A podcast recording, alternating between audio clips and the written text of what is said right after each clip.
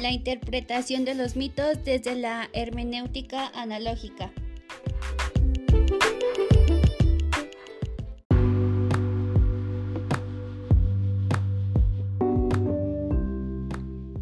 ¿Qué es un mito?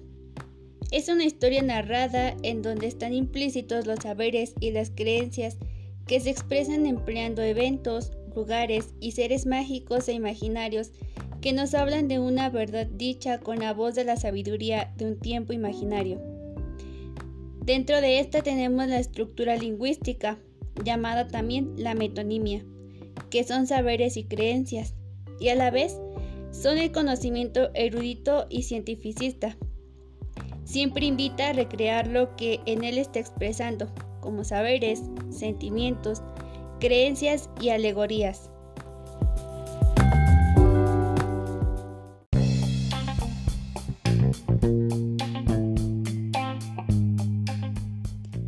¿Qué entendemos por alegoría o metáfora continuada? Es un conjunto de elementos figurativos usados con valor traslaticio y que guarda paralelismo con un sistema de conceptos o realidades, lo que permite que haya un sentido aparente o literal.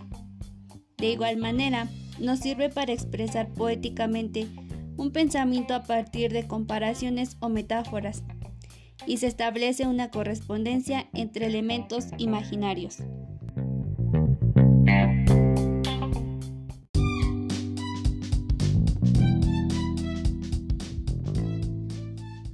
Así como los cuentos, las novelas, los textos literarios, textos dramáticos, el mito también posee características especiales y entre ellas tiene que son medios de comunicación del hombre con el hombre, con su comunidad y con su cultura y la de otros. Es una historia de algo sobrenatural. Son protagonizadas habitualmente por seres extraordinarios, tales como dioses, semidioses, héroes o monstruos. Y como dice Gadamer, los mitos son sobre todo historias de dioses y de su acción sobre los hombres.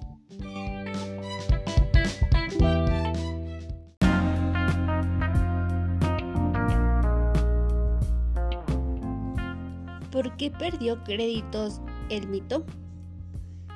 Bueno, en realidad el mito es una expresión humana que surge con el logos o razón.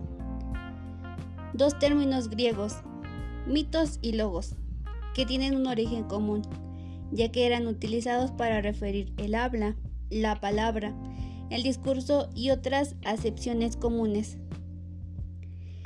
De ahí cabe reconocer que el pensamiento moderno tiene un doble origen. Por su rasgo esencial es ilustración, pues comienza con el ánimo de empezar por uno mismo que hoy impulsa a la ciencia.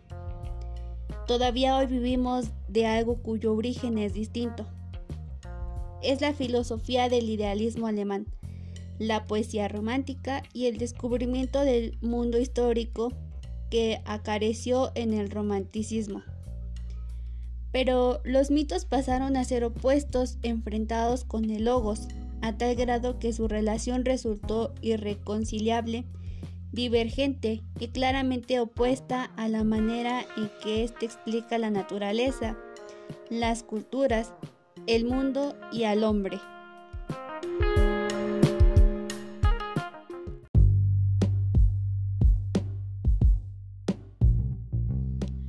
Ya hablamos de lo que es un mito, lo que entendemos por alegoría o metáfora continuada, algunas características del mito y el por qué perdió créditos.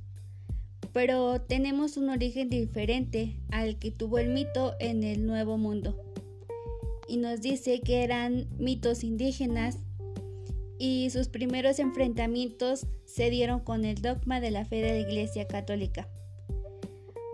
Con la proclamación del Nuevo Testamento, el cristianismo realizó una crítica radical a los mitos indígenas y en general al mundo de los dioses paganos, teniendo presente el dios de la religión judeocristiana, con un mundo de demonios, es decir, de falsos dioses y de seres diabólicos, y ello porque todos somos dioses mundanos.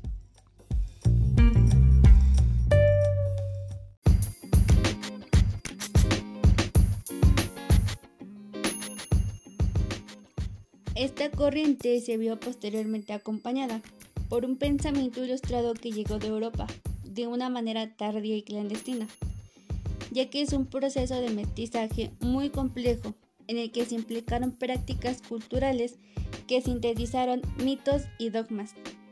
Son saberes y fe buscando desacreditar, subsumir y eliminar, pero sin lograrlo porque se hicieron mestizos es decir, se mezclaron.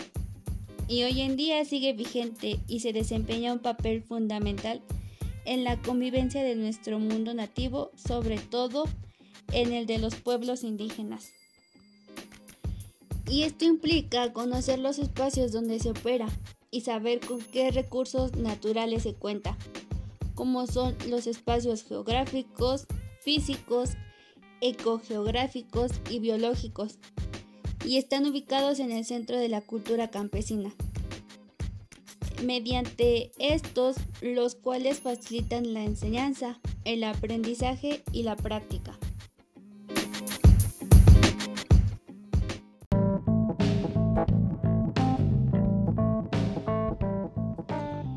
Derivado de la mezcla tenemos el mito versus logos ilustrado. Y como dice Gadamer, el mito tiene su propia riqueza y credibilidad. Pero surge una pregunta. ¿Cuál es esa intencionalidad? Bueno, es la que establece el intérprete, con peligro de error y pérdida, pero también con la posibilidad de enriquecimiento, sin que ello se limite. Todo límite se corra el riesgo de llegar al disparate. Según la hermenéutica, ¿cómo podemos evitar esto? No hay un solo tipo de hermenéutica, son distintos de hermenéutica, como filosófica, metafórica, crítica, débil, analógica y cónica. Y como dijera Winget, un parecido de la familia, que en su especialidad mantiene ciertas diferencias.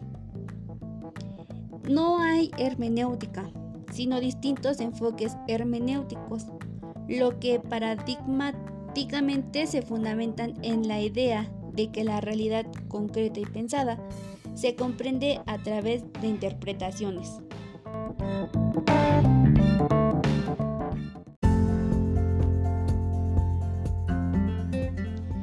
La hermenéutica analógica nos lanza dos categorías, y la primera es la intencionalidad interpretativa, que implica recoger la especificidad que tiene cada mito, su potencial comunicador de diversos sentidos. Casirer veía en el mito un trasfondo emotivo, pues en él está el sentimiento de la unidad indestructible de la vida, la convicción profunda de una solidaridad fundamental e indeleble de la vida que salta por sobre la multiplicidad de sus formas singulares. Y tenemos la segunda categoría, que es la del distanciamiento acercamiento. Se trata de la alteridad en la que se genera la comprensión y explicación del mito y nos implica dos movimientos que necesariamente están dados en la dialéctica, en el diálogo que se entabla con un comprender y uno referido a la separación en el que se da entre el intérprete y el mito.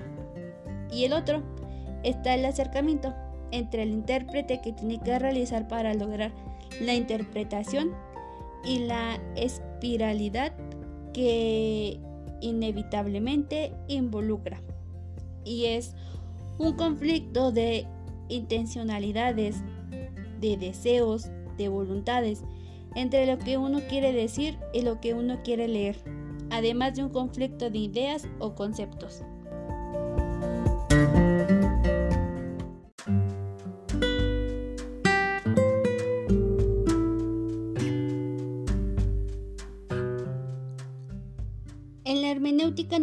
Se reconoce que el mito es icónico, no en el sentido tecnificado de la sociedad moderna, donde el icono ha pasado a ser la simple imagen que utilitariamente exterioriza o muestra un objeto, una función o un proceso sin que se distinga su potencial interpretativo.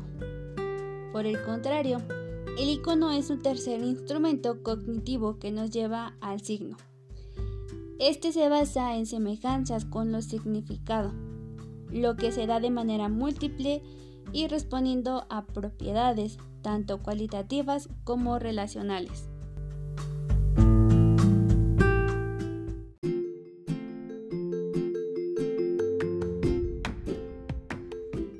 Dicha analogía se subdivide en proporcionalidad propia e impropia o metafórica. La primera analogía es la de proporcionalidad propia es una en la que el hombre común es compartido por ambos análogos, manteniendo proporcionalmente elementos que lo vinculan y lo distinguen. Y tenemos la segunda analogía, que es la de proporcionalidad impropia metafórica. Y tal vez es más útil cuando se trata del mito. Presenta una clara tendencia a la diversidad, a la diferencia, ya que la proporcionalidad se da de manera simbólica.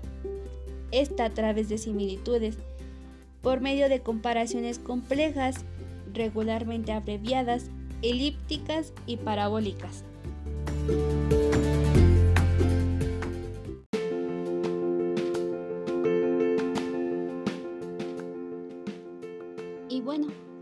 Es lo que se propone y se busca con la hermenéutica analógica contar con instrumentos cognitivos que nos orienten y posibiliten de manera abierta, flexible y no literal la interpretación de los mitos, sin que ello signifique que todo es válido y complementario.